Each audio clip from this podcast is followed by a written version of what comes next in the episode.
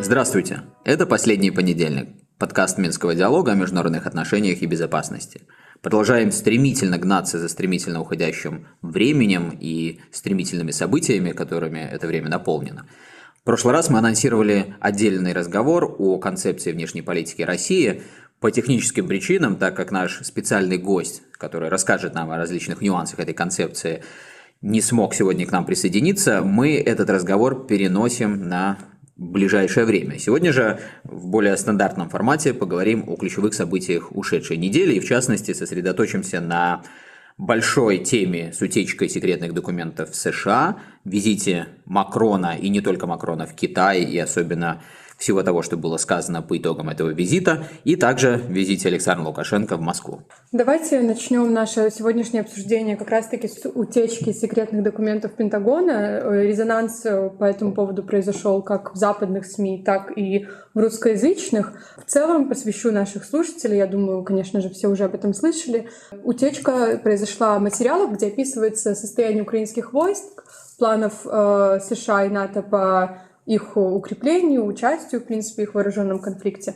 Давайте э, Денис, может быть, нам подробнее расскажет, э, что произошло, как документы вообще были обнародованы и что вот можно по этому поводу еще сказать? Э, во-первых, да, тут нужно немножко уточнить. Э, были слиты в публичное пространство э, слайды брифингов ежедневных, которые готовит американское военное ведомство по конфликту в Украине, вокруг Украины, которые содержат данные и по э, местам дислокации, и по э, тренировкам, которые ведутся с участием стран НАТО, э, украинских вооруженных сил, потому какое вооружение и амуниция передаются, в какие сроки, в каком количестве, готовность к контрнаступлению, даются много различных слайдов по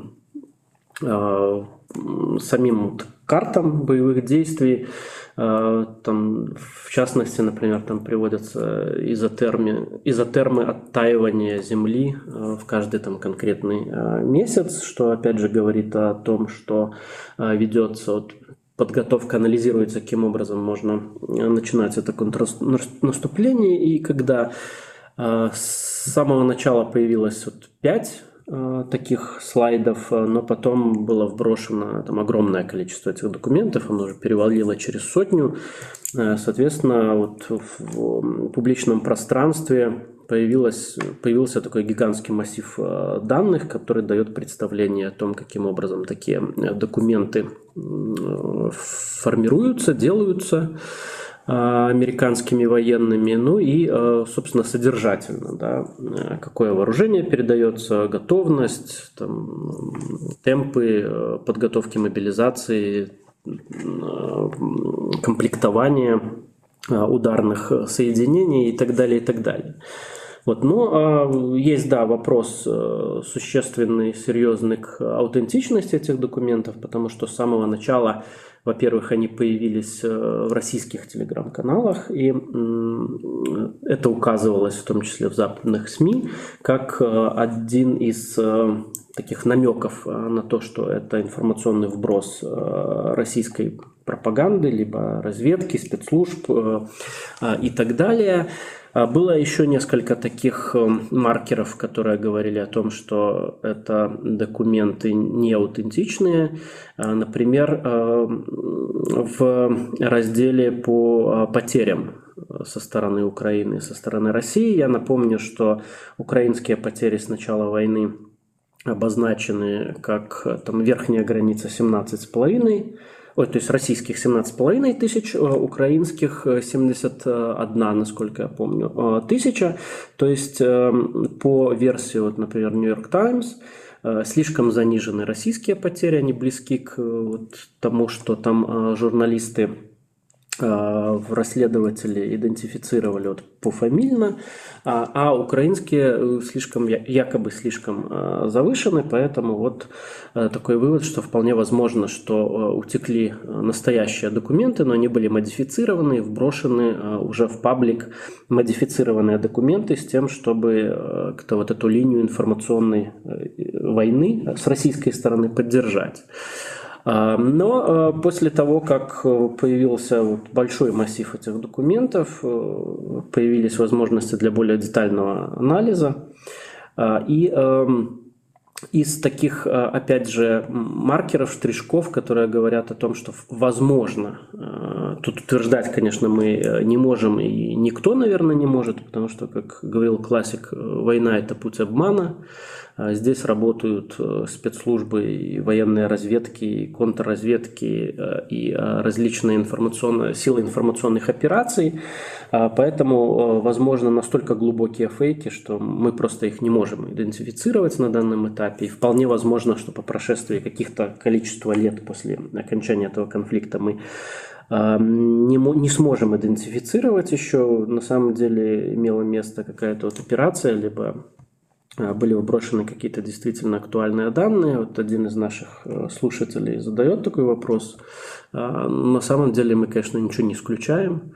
Вполне возможно, что имеется, э, имеет место как операция российских э, военных в информационном поле, так и операция того же самого Пентагона по дезинформации перед началом контрнаступления, но опять же возвращаясь вот, собственно, к содержанию этих э, документов. Я здесь, может быть, э, буквально в двух словах хотел ставить, что, естественно, я вот тоже полностью согласен с этой оценкой, что в, в целом сложно э, понять, где правда, где ложь, а тем более в наши времена фейков и дипфейков, но, конечно же, обращает на себя внимание вот вся та информационная шумиха, которая сейчас вокруг этой истории происходит, и я обратил внимание, что ведущие западные СМИ э, на выходных, а именно на выходных эта тема стала разыгрываться, но вот по несколько таких больших материала э, в развитии этой темы выпускала, притом не только глядя на слайды пытаясь понять, насколько они аутентичные, но и приводя цитаты, ну, конечно, как это принято, многочисленных неназванных источников, но, в общем, при всех тех претензиях, которые традиционно можно предъявлять СМИ, в том числе западным, но все же вот эта культура работы с источниками, она поставлена на каком-то, ну, более-менее уровне, который нам позволяет с уверенностью утверждать, что ну не совсем уж на ровном месте это рождено. И особенно бросается в глаза, по крайней мере, мне это бросилось в глаза, что некоторые темы в развитии этого сюжета, они вот такое ощущение, как будто, знаете, месяцами или там в течение года многие эти источники. При том же речь, кстати, идет не только о Пентагоне. Здесь э, есть ссылки и на разведывательные службы, и на Госдепартамент.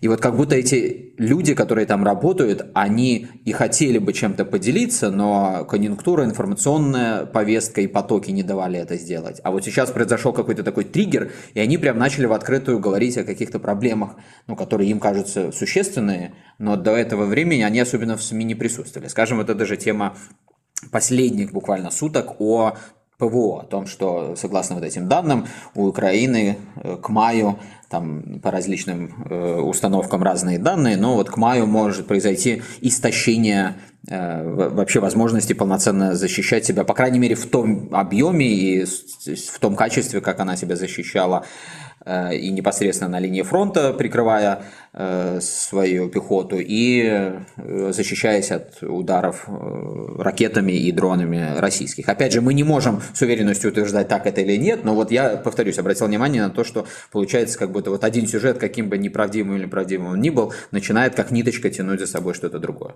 Да, и вот возвращаясь к моей этой э, мысли, э, вот в этом больши, э, большом массиве э, данных, который сейчас э, поступил, там э, достаточно много есть неточностей и ошибок, которые э, говорят о том, что такие вещи, э, они были написаны, такие документы были написаны э, наспех, а, они не проверялись тщательно, как обычно это делается с такого рода а, документами, которые идут под грифом Top Secret, да, под грифом совершенно секретно.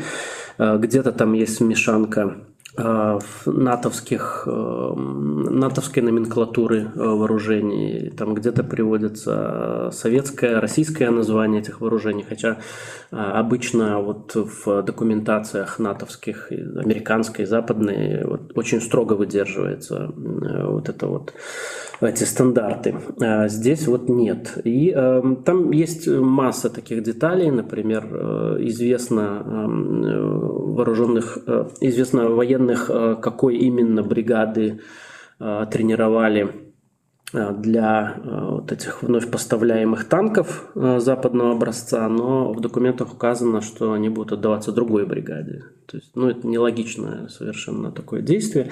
Ну и вот я тут не буду уже совсем в детали углубляться, кто захочет, тот почитает более детально, но сам факт того, что довольно небрежно составлены эти документы, говорит о том, что вполне возможно здесь какой-то есть подлог.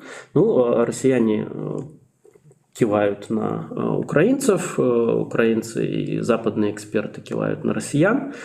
Э, но а пока вот если абстрагироваться от фактуры, которая там есть, и поговорить вот о том, о чем ты, Женя, начал, о шумихе в западной прессе и упомянуть тот факт, что там Пентагон начал расследование – по поводу утечки. А, говорит о том, что действительно здесь, наверное, дыма без огня а, не бывает, и такой уже достигший уровня скандала, вот этот информационный поток, он скорее несет э, негативные издержки для самого Запада. То есть если они запустили сами этот процесс, то либо они не рассчитывали на такой эффект, либо это, ну, скажем, не они, и это действительно имеет место Э, настоящий слив, э, ну, можно предположить, что поскольку это ежедневные брифинги, что они не настолько выверяются, как это обычно делается с документами, то есть здесь, опять же, вот эти вот допущения можно делать. Но на сегодняшний день для байденовской администрации, мне кажется, вот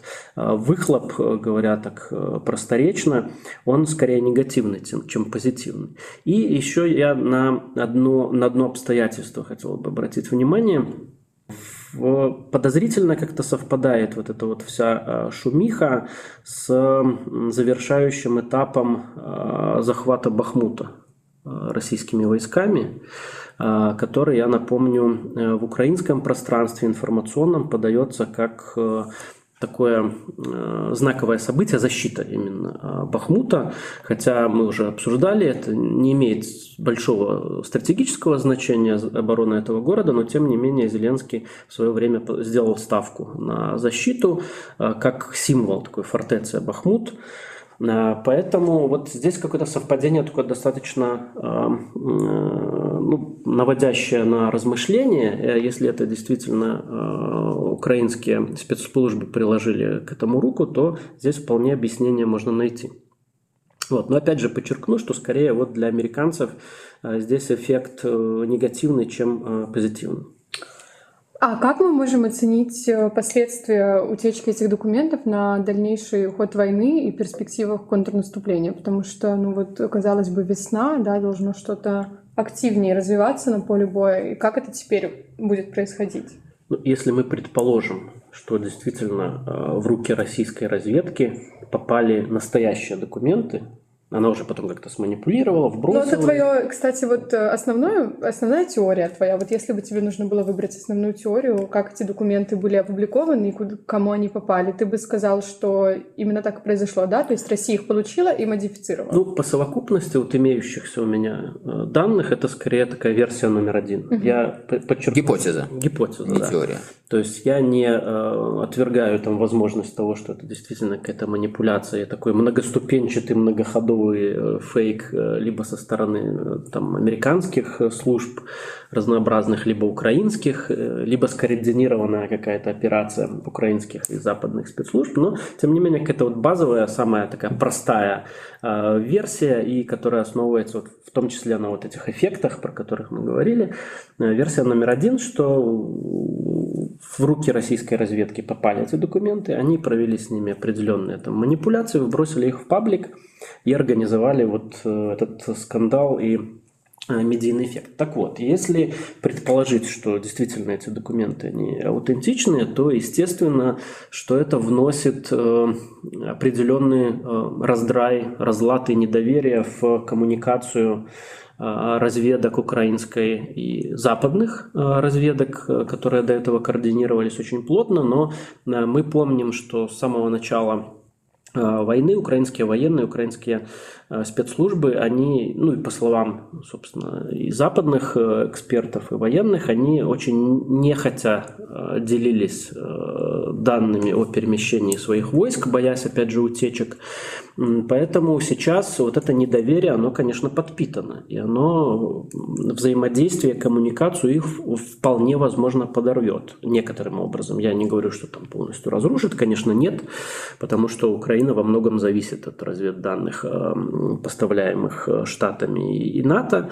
А второй момент – это то, что им придется украинцам э, ВСУ скорректировать э, свои планы контрнаступления, потому что, ну, учитывая то, что в руки попали такие данные, естественно, какие-то вещи нужно будет изменять и модифицировать, что, опять же, займет определенное время и там, ресурс человеческий, военный, информационный и так далее.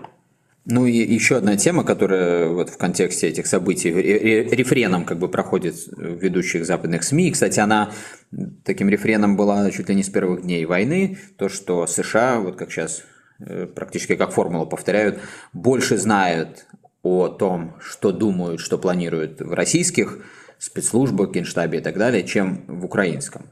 То есть подчеркивая, насколько произошла глубокая и повсеместная инфильтрация агентуры США в Москве. Если исходить из того, что это вдруг отражает в какой-то степени действительность, они являются тоже частью информационной операции. Я думаю, что здесь, конечно, без информационной операции не обходится тоже с учетом того, как много об этом говорят с первого дня войны. Но если предположить, что ну, в какой-то существенной части это справедливо, то, наверное, тоже опираясь на вот эту гипотезу номер один, что россияне получили доступ к документам, конечно, им тогда э, чисто гипотетически должны, у них должны появиться возможности, но хотя бы снизить эту инфильтрацию, если так. И тогда, конечно, это тоже так или иначе будет сказываться на возможности американцев, а соответственно и украинцев понимать намерения россиян, хотя, наверное, по многим позициям там уже э, более-менее все проще понимать, чем это было в первые дни войны, но тем не менее вот этот фактор наверняка тогда тоже будет иметь место. Ну, в любом случае, мы, конечно, за этим сюжетом будем наблюдать. Я хочу нашим слушателям подсказать, что у Дениса есть э, телеграм-канал «Беларусь в реальной политике», где есть, между прочим, фотографии этих слитых документов в том числе.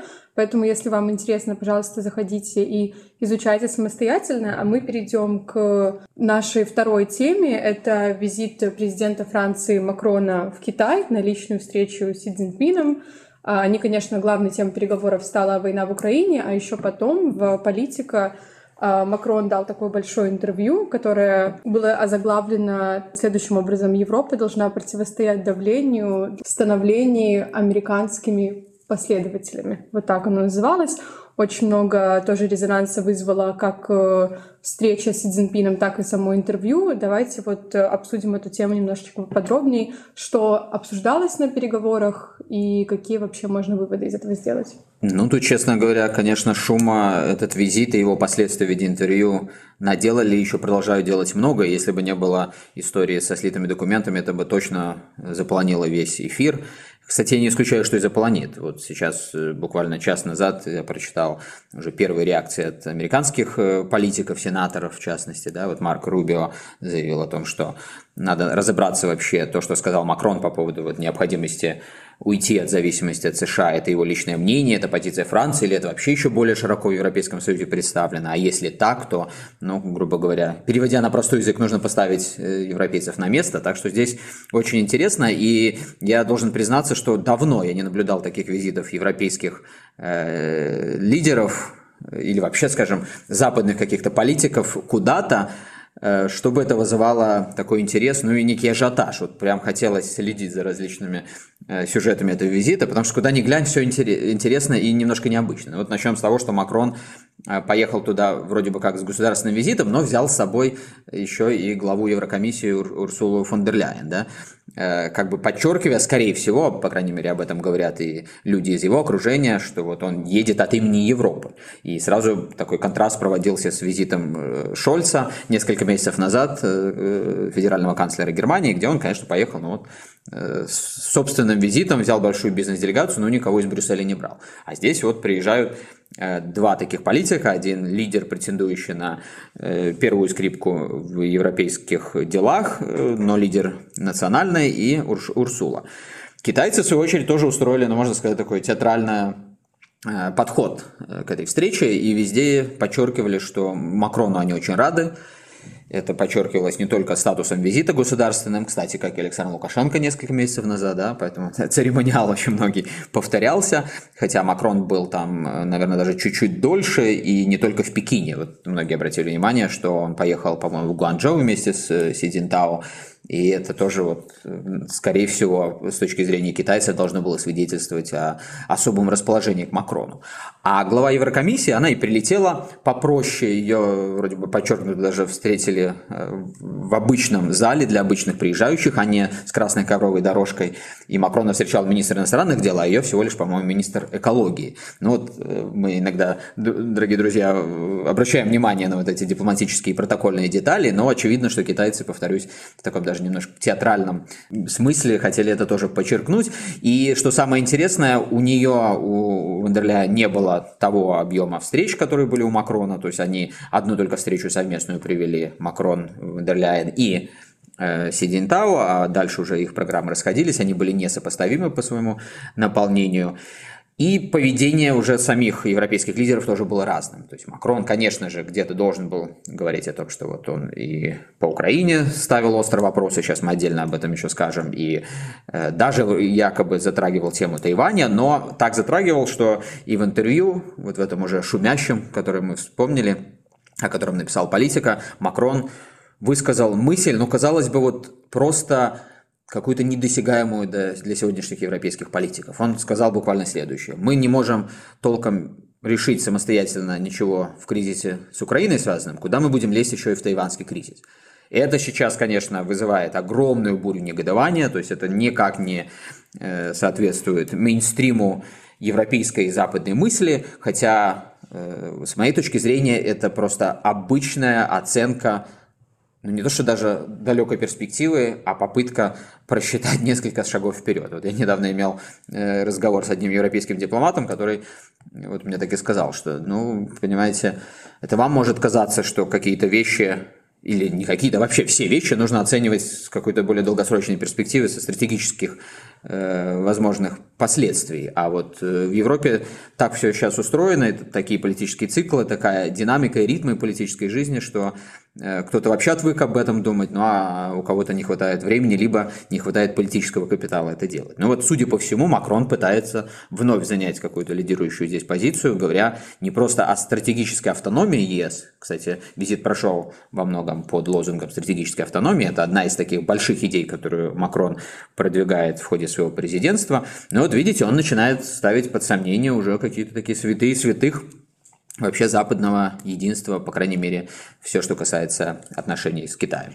Ну, тут действительно вот позиция Франции, она такая фрондерская э, внутри Европейского Союза и трансатлантического э, единства, так называемого, а она вот проявилась э, со всей своей выразительностью, вплоть до того, что вот, как мы видим, американцы, некоторые американские политики уже пытаются его одергивать, но с другой стороны, тоже интересен подход Китая к самому Европейскому Союзу, как, с одной стороны, да, вот Женя сказал, что Урсула фон дер Ляйен э, не принимали так, как принимали Макрона, но тут, э, наверное, объяснение все-таки есть, потому что, ну, она не глава государства все-таки, а чиновник Европейской комиссии, а, но а, что было очевидно, что для Китая Европейский Союз продолжает играть э, очень большую роль. И э, даже несмотря на то, что эм, э, есть такое противостояние между Западом, в первую очередь США и Китаем, э, есть э, сближение позиций э, по многим параметрам между Россией и Китаем, э, Китай все-таки не готов как-то вот махать шашкой направо и налево и э, портить свои отношения э, и ухудшать собственное положение в рамках кооперации с Европейским Союзом. Эм, это объединение в первую очередь как экономический блок, оно для Китая продолжает представлять очень большую важность.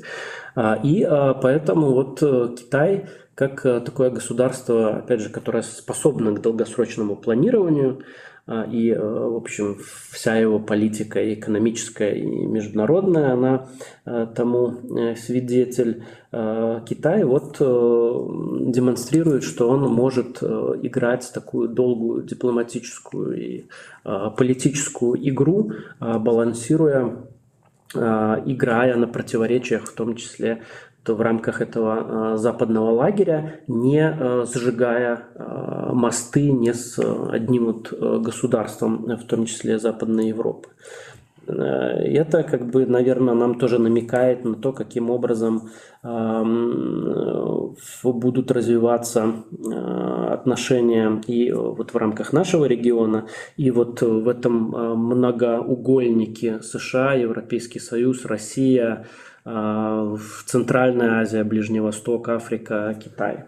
Это, как можно сказать, все как мы любим, да? Это вот классика э, большой политики, то, что по-английски называется Great Power Politics, то есть вот то, чего не было 30 лет э, после окончания холодной войны, когда мы имели то, что э, один ученый Краудхаммер в свое время назвал однополярным моментом, когда, ну вот было понятно, одна супердержава, все остальные на более низком уровне, и таким образом структурировалась вообще вся международная жизнь. Сейчас мы понимаем, что происходит вот это движение к многополярности, то сейчас не будем вдаваться в детали этого процесса, мы как-то хотим посвятить отдельно э, этому выпуск нашего подкаста. Тут очень много всего интересного, что можно обсудить. Но смысл в том, что вот китайское поведение, оно здесь как раз-таки очень понятно. Китайское поведение во многом, я бы даже сказал, соответствует ну, каким-то базовым представлениям Э, вообще и, и теории, и истории, как мы ее знаем, вот в этих делах между великими державами. И тут очень много вопросов, на которые теперь предстоит ответить на самом деле Европы. Вот почему этот визит так интересен, и почему вот эти противоречия между Макроном и как принимали Урсула фон дер Ляйен тоже любопытны. Кстати, я здесь еще добавлю к тому, что сказал Денис. Не только, мне кажется, вопрос в том, что Урсула представляет Брюссель, который, ну, как бы вроде должен исполнять волю национальных государств. Но в Китае я почитал несколько англоязычных публикаций китайских, э, которые аффилированы в том числе вот с Министерством обороны, подчеркивалось, при том, ну, в таком уже не просто на грани фола, а за гранью фола э, языке, что Урсула там марионетка США, и связывались эти цитаты, все заявления с тем, что она, вот помните, сколько недели две назад была или три в Вашингтоне, там, естественно, китайская тема была одной из ключевых, и по итогам этого визита она сделала несколько таких жестких заявлений, тоже там предупреждая Китай, что ни в коем случае не суетесь в Тайване. Она, кстати, это же сделала сейчас, находясь в Пекине.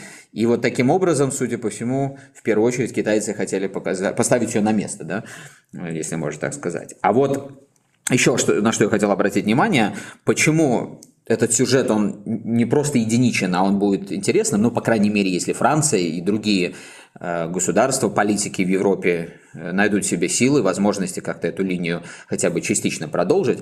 Потому что вот смотрите, Макрон приехал туда и заявил, что одна из моих задач – это решить Э, помочь разрешению конфликта в Украине. И уже не первую же неделю многие западные политики с этой мыслью, ну, скажем так, по-простому носятся, вот, что нужно использовать Китай, у которого особые отношения с Россией. Россия сейчас зависима от Китая в экономическом смысле, стратегически зависима. И чтобы Китай использовал свои возможности поднадавить на Э, Россию, чтобы та изменила свое поведение. Макрон даже сказал, вот я могу на вас, надеюсь, рассчитывать, чтобы вы привели Россию в чувство. Вот примерно такая у него была цитата. Э, но это все понятно, политические заявления для СМИ и так далее, но если мы вдумаемся немножко вот этот посыл, то я, я, может быть, даже отдельно хотел бы написать про это что-то более подробное, чтобы сейчас не занимать время. Но Рассчитывать, что Китай начнет вот просто прислушавшись или к просьбам, или к угрозам Европейского Союза, вот Урсула она угрожает, что вот если вы будете продолжать поддерживать, как она говорит, агрессора, то значит это плохо скажется на наших отношениях. Рассчитывать, что Китай поменяет свое поведение, но это, мягко говоря, бесперспективно.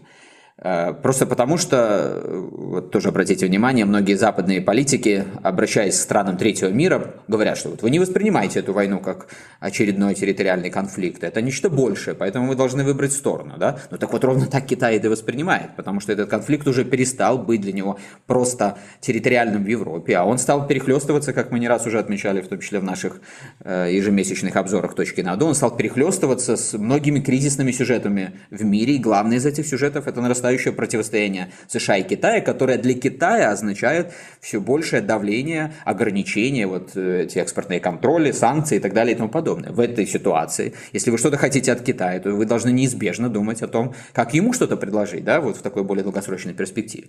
Вопрос в том, что может предложить Европейский Союз. Это ключевой вопрос для будущего системы международных отношений, того, как будет развиваться это противостояние и будущего Европы, в том числе вот этой, опять же, темы о стратегической автономии от США.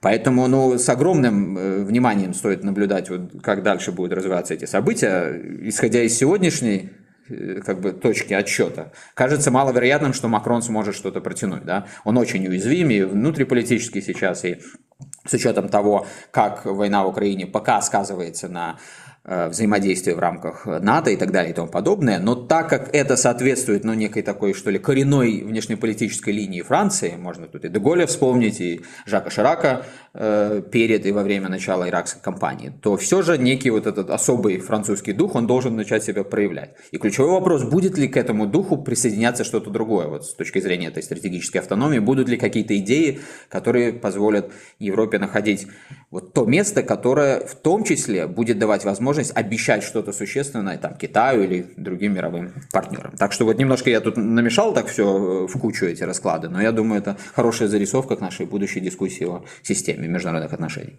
У меня на самом деле еще есть один маленький вопрос. Э, была ли какая-то реакция уже со стороны других европейских стран, в частности восточноевропейских, и была ли какая-то реакция со стороны Украины на вот этот визит Макрона? Потому что я могу представить, например, Польша, наверное, не сильно рада тому, что Макрон как бы от лица Евросоюза говорит про какую-то автономию и договаривается с Китаем. Ну, мне кажется, что это достаточно противоположный интерес э, польским интересам. Риторически Польша, как и все другие европейские страны, поддерживают стратегическую автономию, ну, потому что, знаете, за все хорошее против всего плохого. Но очевидно, что это э, самым прямым образом идет против линии Польши, которая заинтересована во все большем вовлечении американцев в свои дела, в европейские дела, и всегда на первое место ставит, естественно, вот это стратегическое партнерство с США и э, зонтик безопасности со стороны США. А Франция это вообще, мы знаем хорошо, что в Польше многими и политическими, и э, другими кругами воспринимается, ну, как такой исторический антагонист, как и, э, скажем, Германия. Так что э, тут можно с точностью говорить о том, что вот эти э, дела со стороны Макрона, они поддержки ни в Польше, ни в странах Балтии, ни в некоторых других странах Европейского Союза не найдут. Но тут вот я еще добавлю, что вторая же большая такая часть повестки дня э, французской делегации в Пекине была связана с бизнесом. И вот тут тоже большой вопрос. А чего сможет французский бизнес э, добиваться через э, реактивизацию отношений с Китаем? Потому с, что... с кровавым Китаем, который да, заморал свои руки в войне в Украине. Да, это я цитирую The Guardian, по-моему, это там так было написано. Несколько, да, недель назад. И э, реактивизация происходит из-за того, что во время ковида все замерло, вот сейчас вроде бы открывается новое окно возможностей. я предполагаю, что если и французам, например, немцев на уровне бизнеса удастся сейчас получать э, все более нарастающие позитивные эффекты от этого взаимодействия, то какая-то дополнительная зацепка для того, чтобы устоять от давления американцев и максимально отграждаться от Китая здесь будет. И, кстати, вот э, та же Урсула тоже предложила формулу, американцы говорят о декаплинге, да, то есть о таком рассоединении э, от э, китайцев, это формула, которая еще при Трампе появилась, Урсула предложила, по-моему, формулу дериск, дерискизации. Ну, то есть, понятно, что это игра слов, но она указывает на то, что доминирующая линия пока в Европейском Союзе, ну, это очевидно просто, да, чтобы все же не брать и не обрубать связи с китайцами, но потому что это жизненно необходимо для благополучия Европы. Ну, в любом случае, будем еще ожидать, наверное, каких-то реакций от э, западных стран э, по поводу визита Макрона в Китай. А пока что перейдем к визиту другого президента в другую страну. Я говорю о визите Александра Лукашенко в Москву. Где он сначала провел двустороннюю встречу с Владимиром Путиным, где, я цитирую, обсудили вопросы закрытого характера и больше внимания уделили вопросам безопасности и развития ВПК. А потом также прошла у них встреча, точнее заседание Высшего государственного совета союзного государства. Какие новые витки развития союзных отношений э, из этой встречи последовали? Э, там на самом деле, несмотря на э, то, что довольно активно освещались, освещался этот визит и это заседание, но каких-то таких радикальных решений, которые бы позволили говорить о том, что действительно какой-то есть новый импульс, ну, их не было, и скорее здесь акцент в том числе белорусские государственные медиа, вот некоторые журналисты, которые задавали вопрос Лукашенко, вопросы Лукашенко в ходе этого визита, они намекают на то, что главной темой и где, возможно, были приняты главные решения, это вопросы безопасности и обороны.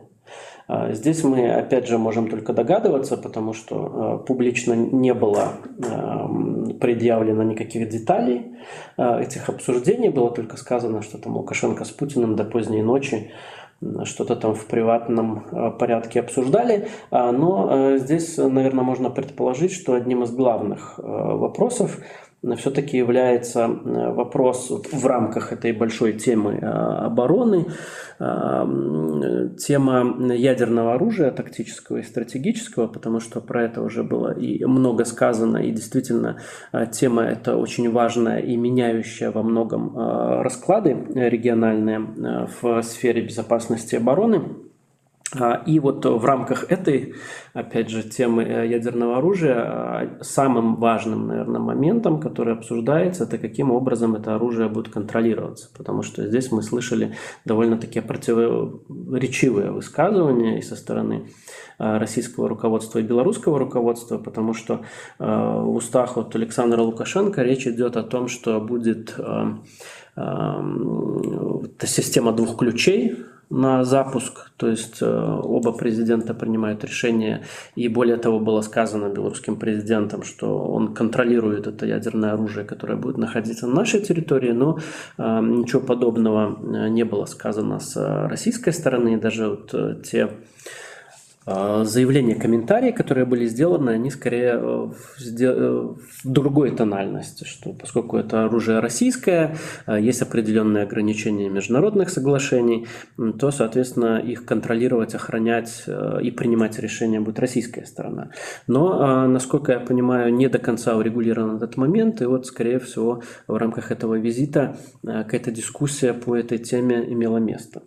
А если обратить внимание на второй день, то есть на заседание Высшего Госсовета Союзного государства, то я бы обратил внимание лишь на слова э, посла Беларуси э, в России Дмитрия Крутого, который вот подчеркнул в своих комментариях для СМИ, что впервые, пожалуй, за не то что годы, наверное, десятилетия на этих переговорах не обсуждалась тема энергетического блока, то есть было доложено, как он сказал, о достигнутых, э, не достигнутых даже договоренностей, а имплементации ранее достигнутых договоренностей. Мы помним, что по итогам визита сюда Владимира Путина в декабре прошлого года Э, было заявлено, что, по-моему, на три года достигнута договоренность, которая фиксирует цены на приемлемом для Беларуси уровне, который существенно ниже спотовых цен. Ну, понятно. Приемлемым или желаемым? А, ну, я забыла уже. Я, я там, всегда здесь нужно осторожно с этими формулировками, потому что желаемое – это всегда абсолютно равные условия, которые подразумевают равное ценообразование а для всех субъектов. уже 300 лет. Да, в том-то, в том, в том-то, в том-то и дело. Желаемое недостижимо. Я так понимаю, что да, пока это еще не, недостижимо, хотя э, все больше разговоров о том, что мы приближаемся к этому,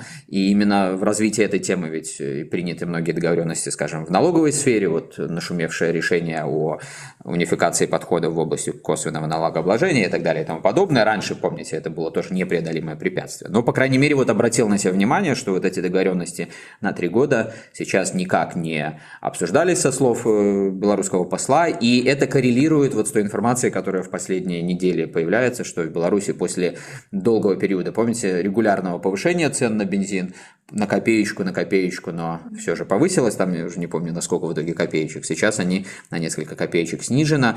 По объяснению Дмитрия Крутого, это как раз-таки связано с непосредственной имплементацией этих решений. Ну, в общем, интересная такая зарисовка. Она, понятно, все временное, оно в чем-то постоянное, но в чем-то и уходящее. Поэтому я думаю, что к этой теме мы так или иначе будем возвращаться в двусторонних отношениях, но отметить ее нужно. Ну а мы же пока отмечаем, что э, исчерпали свое время на сегодня. Э, может быть, не все темы исчерпали, но будем нагонять их в будущем. Спасибо большое за ваше внимание, дорогие друзья. Как всегда, обращаем вас к нашему сайту. Там очередной выпуск ежемесячного экспресс-обзора «Точки на ду», и в том числе мы там рассуждаем подробно о тех версиях, которые могут стоять за решением о переводе тактического ядерного оружия в Беларусь, не только с точки зрения мотивации Беларуси, но и возможной мотивации России. Так что приглашаем ознакомиться. И некоторые другие тоже материалы, связанные с этой темой, у нас на сайте. Ну, а мы же, как и обещали, услышимся и в том числе вскоре поговорим о российской внешней политике.